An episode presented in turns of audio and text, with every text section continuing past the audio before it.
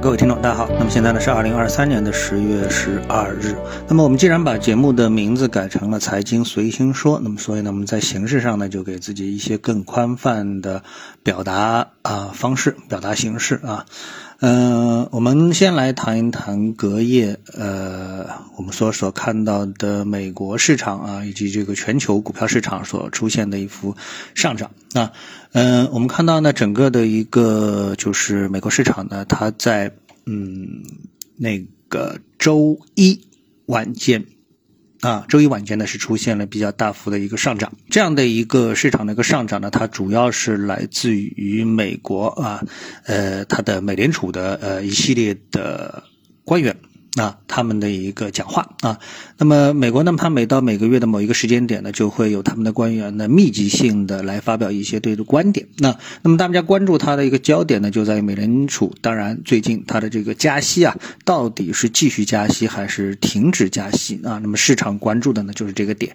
那么前期出现的一波下跌呢，是因为美联储的主席鲍威尔啊说到呢，这个呃我们会让啊那个美联储啊，就是这个美国的利率在高位维。维持嗯比较长的一个时间啊，不会立刻进入到减息的这个过程啊，那么对市场呢产生了很大的负面的一个影响啊。那这个影响呢，用一定程度的啊一定幅度的指数的下跌呢，当然就得可以化解掉啊，不会因为一个利空就说我们把指数给跌完了，对不对？这是不可能发生的一个事情。那么指数在经过了连续的一个下跌之后呢啊，那么在等待的这个消息呢，啊，更多的可能就是利空就变利好啊，或者一点点利好呢，就会给市场更大的刺激。那这事情呢，就发生在周一的美国市场啊。美国市场的几位呃美联储的官员的发言呢，其中非常重要的一位就是亚特兰大的一个联储主席，他认为呢，他认为不再需要加息啊。那这个表态啊，就是非常的啊，用这个美国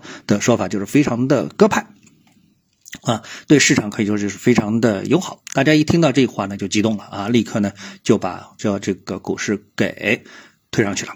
那就把这个故事给推上去了，这就是嗯美国的发生的事情啊。那么这个事情呢，对整个的一个全球资本市场当然就构成了利好。所以我们看到呢，这消息呢推动了昨天啊，用这个时间点二十四小时滚动的，也就推动了昨天呃这个亚太股市啊，包括欧洲股市的一个上涨啊。那么特别是亚太股市呢，收盘呢，像香港恒生指数是涨了百分之一点二九啊，那么香港的科技股指数呢涨了百分之二，嗯，台湾。关啊，东京啊。啊，等等，都是出现了这个比较大幅的上涨啊，像韩国综合指数涨了百分之一点九七啊，都非常的响应这个美联储的一个这样的一个讲话啊。那么，因为呢，美联储的这个就是美国啊，它的一个利率的一个政策，对全世界都会产生很大的影响啊。那么，这种最大的影响就来自于像历史上的事件啊，就是东南亚经济危机九八年啊。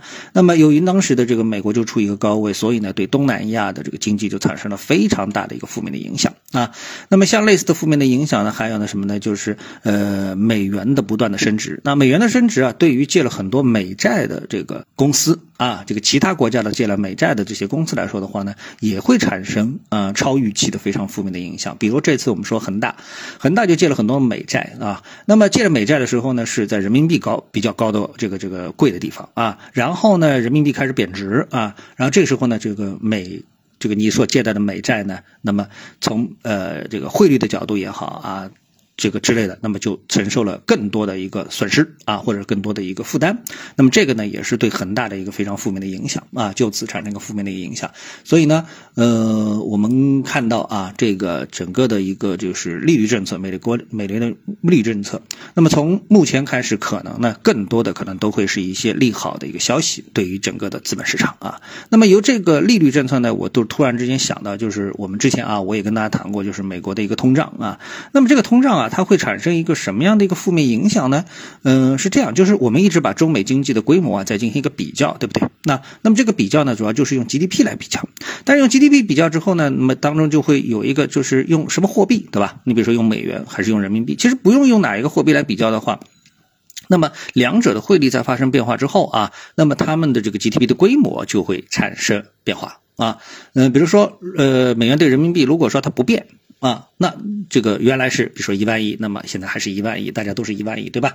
啊，如果说哎发生了百分之十的变动啊，那两者之间就什么事儿都不干，那我的这个 GDP 规模就可能就比你多了百分之十，对吧？好，那么现在的这个问题就在于呢，我们呃两方面的情况，第一，人民呃美元的升值，对吧？美元对人民币的一个升值，另外一个呢是通胀啊，那升值这个大家都好理解，通胀这个是怎么回事呢？对吧？你通胀的话呢，你想啊，通胀就是美国的它的商品啊卖的更贵贵了。啊，美国的人工也更贵了。那我们的 GDP 呢，是用这个商品的价格来进行衡量的，对吧？啊，好，那在通胀的背景下面啊，呃，我们现在之间的这个通胀啊，就利率而言，就已经百分之三之间的一个差别。就通胀的话，可能在百分之五。那么这个通胀就意味着未来中美之间啊，什么事儿都不干啊，美国也什么事儿别干，中国也什么不是干，光通胀所造成的 GDP 的差距，每年可能就会有百分之五啊，这就非常可怕了。对不对？这就非常可怕了。就躺着，这个人美美国的这个经济规模也一直不断的在领先中国啊！我不知道大家是不是能理解或者说同意我这样的一个观点啊？这是我想跟大家说的，利率和通胀会。啊，产生的一些这个思考。那么接下来呢，我希望说一下我所看到的一些比较有趣的观点啊，比如说这个人工智能啊，人工智能呢，巴菲特和芒格啊，那么都表达了他们的一些观点啊。那么今这个这两天呢，可能被一些文章拿出来看了啊。那芒格说呢，嗯，他有这么一句话，他说这个人工智能啊，不会有任何东西可以，就是不能治愈癌症啊，人工智能不能治愈癌症啊，它不能做我们想要做的一切。然后呢，巴菲特说呢，这个人工智能中吧，不会有任何的东西可以取代基因啊！我会无条件的声明这一点啊！当然，这是不是断章取义啊？我觉得可能性是非常的大。但是呢，从他们两位的年龄上面来看，他们对人工智能呃持有一些排斥的态度，我觉得也很正常啊，对吧？好，那么还有一个呢，我觉得倒不一定是这个断章取义，我觉得应该是非常正常的。就是巴菲特说呢，哎，他说他可以做各种各样的事情啊。当一样东西无所不能时呢，我会有点担忧，因为我知道我们。不能可能把它给抹去，那那么这两段话结合在一起之后呢，你就会发现这之间啊非常的矛盾，啊，一方面呢就是认为啊这个人工智能啊它什么其实没有这么玄乎啊，什么事都干不了啊，没有这么高深；另一方面呢又很担心它无所不能，会不会威胁到人类的生存。对吧？那这就是非常的矛盾。但这种矛盾啊，如果说我们把巴菲特和这个芒格这两个字去掉，那么这个呃，也可以说普遍体现在了我们对呃这个普通人也好啊，这个某一层面的人，就是就是人类对于人工智能的这么样的一个理解啊。好，那么这是我想说的第二个呃，觉得比较有趣的事情啊。第三个有趣的事情呢是这样啊，那么呃，有一个基金啊，叫海南西瓦私募基金啊。那这基金呢，它是这个也有百亿的规模啊。然后呢，它的这个基金管理人啊，呃，叫梁红啊。那么呃，为什么呢？因为呢，他呢是高价申购了浙江国祥啊。大家都知道浙江国祥最近是非常有名，对吧？好，那网友呢就质疑你为什么申购？那么他是怎么说的呢？他说。嗯，有人说，呃，这个那个公司不值这个钱，那为什么要高价打？那我更想知道，为什么上市后有那么多资金啊，会这么高价去接？